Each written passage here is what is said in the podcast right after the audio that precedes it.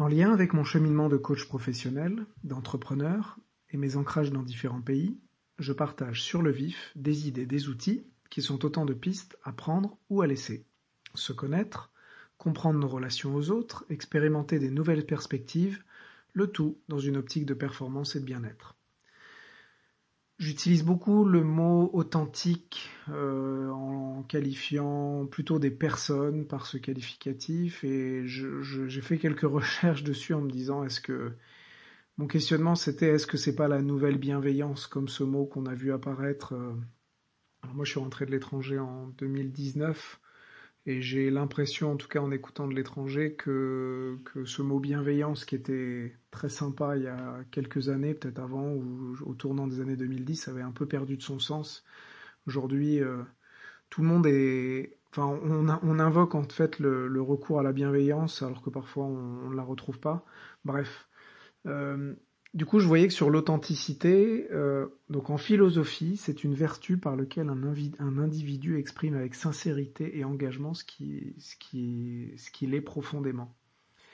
Et ça, je trouvais ça intéressant. Donc au niveau de quand on, on parle de quelqu'un qui est authentique, c'est vrai qu'il me semble que c'est assez fort en fait.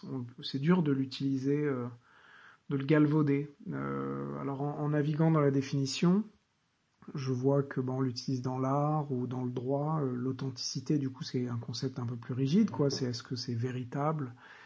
Et après, on peut l'utiliser aussi beaucoup dans la nourriture, où je lisais sur la définition Wikipédia qu'apparemment, euh, en gros, on a fait en, en, 4 ans, de 2008 à 2011, dans la revue, euh, la revue LSA, ils ont montré, donc, sur la, sur la consommation, sur la grande distribution, que le lancement de produits contenant le terme authentique avait, progressé de 200 à 1200 euh, annuellement. Donc euh, apparemment c'est un mot qu'on s'est mis à beaucoup utiliser dans la nourriture.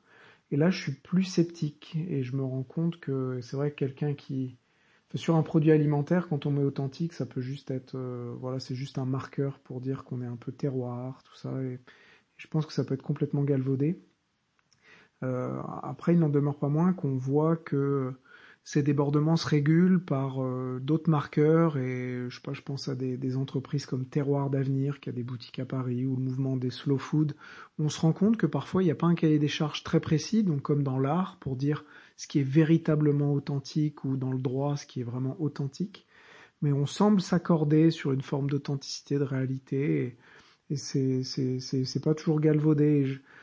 Du coup, en revenant sur la définition pour euh, quand on parle d'humain, j'ai l'impression que c'est un peu la même chose. On n'est pas forcément très sûr de ce que ça veut dire, authentique. Euh, mais quelqu'un qui est authentique, je trouve qu'on s'y trompe pas. Euh, on va parler d'anciens, les anciens qui sont authentiques, un peu. Derrière, il y a un peu l'idée d'honnêteté, de droiture, et peut-être un peu une notion de convivialité. Et chez les jeunes aussi, peut-être quelqu'un de jeune, moins expérimenté, un peu sans filtre, serait aussi authentique. Et du coup, comme j'avais fait sur d'autres pistes, j'ai regardé en anglais euh, comment on le traduirait. Et donc il y a des traductions littérales, euh, mais il y a aussi un mot en fait qui n'existe pas en français, qui est genuine, qui est G-E-N-U-I-N-E, -E, euh, que vous connaissez sûrement. Et là, c'est assez intéressant parce que donc ce mot-là n'existe pas réellement. Nous, pour les, les synonymes d'authentique, il y a véritable, réel, sincère, franc, donc beaucoup de choses, euh, beaucoup de choses où, le, la notion de genuine n'est pas, n'existe pas. En tout cas, ça, il n'y a pas de synonyme équivalent. Et, donc en creusant le, sens de genuine, ça vient de donc de euh, donc comme le genou, euh, qui fait référence à dans dans, dans la Rome antique le, le fait qu'un père euh, reconnaissait la paternité d'un enfant en le plaçant sur ses genoux. Et donc du coup, il y avait ce côté de montrer l'authenticité, donc ce truc un peu humain, un peu profond. Et aujourd'hui, ça, ça a pris un sens qui est un peu peut-être un peu différent. On va parler un peu de naturel ou de, euh, comme on dit, proper. Vraiment, quand on dit euh, que quelque chose qui est proper, c'est un peu qui est, oui, qui est authentique, mais au sens aussi qui est bien fait, quoi, avec vraiment une notion euh, qualitative. Et donc ça, on l'a pas trop. Donc, euh, en tout cas, moi, je, je, me, je ne sais pas si, si d'autres gens mettraient. Donc, je me rends compte que, en fait, dans le mot authentique, moi, je mets un peu des attributs de, de ce côté un peu naturel et, et proper.